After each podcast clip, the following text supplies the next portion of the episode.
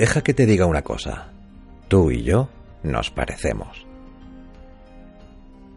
Seguro que estás pensando que lo más probable es que no tengamos nada en común. Pero ¿sabes qué? Creo que te equivocas.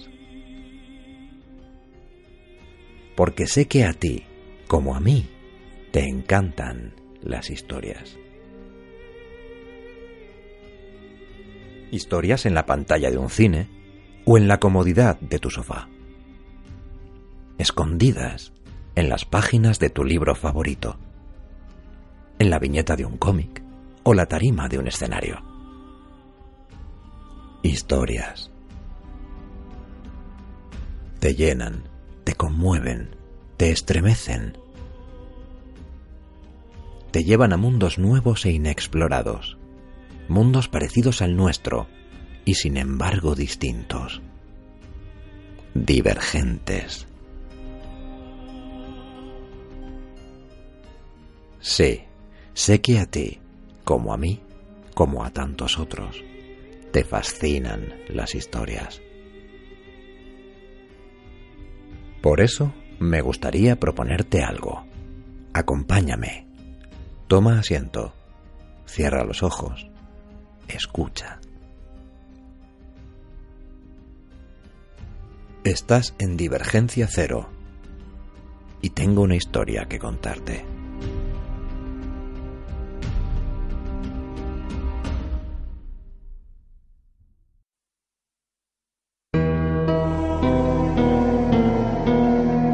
Marque Resoto. Volverás. Tengo frío. Eso es lo primero que pienso al abrir los ojos y verlo todo negro. Tengo frío y estoy cómoda. Y digo, qué bueno. Qué bueno estar cómoda, tumbada como en una cama. Huele a humedad, a cosas verdes que crecen en el hormigón. Muevo los brazos y los codos tropizan enseguida con las paredes y digo, qué cama tan rara. Toda ella cerrada, toda ella rodeada de madera, qué cama tan rara. Luego levanto un brazo. Toco el techo junto a mi cara y digo, me han metido en una caja. Y entonces me acuerdo. Enrique está triste porque me he puesto muy mala. Recuerdo cómo llora Enrique. Enrique llora como si se derritiera todo él por los ojos. Yo intento decir, cariño, no llores, pero él sigue llorando mientras conduce el coche por el sendero de grava, por la carretera, por la ciudad a oscuras hasta la universidad. Me saca del asiento de atrás y me lleva en brazos por el sótano de la Facultad de Medicina mientras llora y dice qué poco pesas, ay, qué poco pesas y algo más que no recuerdo. Abre las puertas con una tarjeta de plástico mientras sigue hablando conmigo. Yo quiero decir que estoy bien, pero no estoy bien. Me duele la tripa y el pecho y también estoy llorando. Con la cabeza colgando hacia atrás veo los tubos de luz blanca que pasan, pasan, pasan.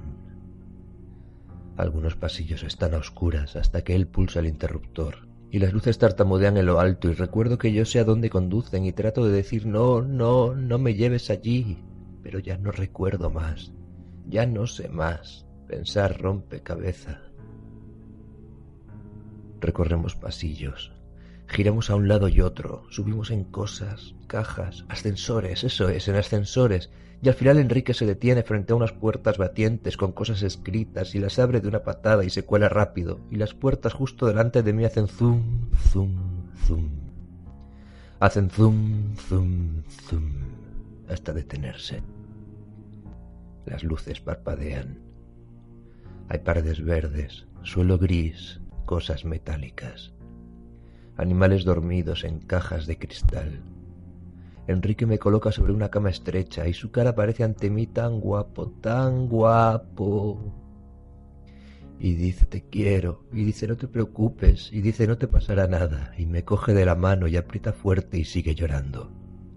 Luego me suelta y desaparece. Enciende luces, muchas luces, luces que hieren los ojos y máquinas que se mueven y bombean.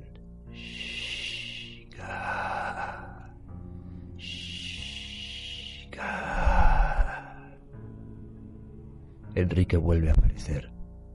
Dice todo saldrá bien. Ahora todo saldrá bien, volverás. Pero yo recuerdo pensar, no, no, no saldrá bien, solo traerá problemas. Cosas pequeñas vuelven, pero no personas. Pero no puedo decirlo porque me duele la tripa y la garganta y los ojos y creo que me estoy ahogando. Enrique clava algo en mi brazo, algo con un cable. Luego lo saca, se enjuga las lágrimas de los ojos y vuelve a clavarlo. No siento nada, solo ardor en el pecho. Introduce más cosas metálicas en mi cuerpo y se queda junto a mí cogiendo mi mano con fuerza y mirándome mientras las máquinas zumban y bombean y yo tengo frío, frío, frío. Él llora, yo lloro.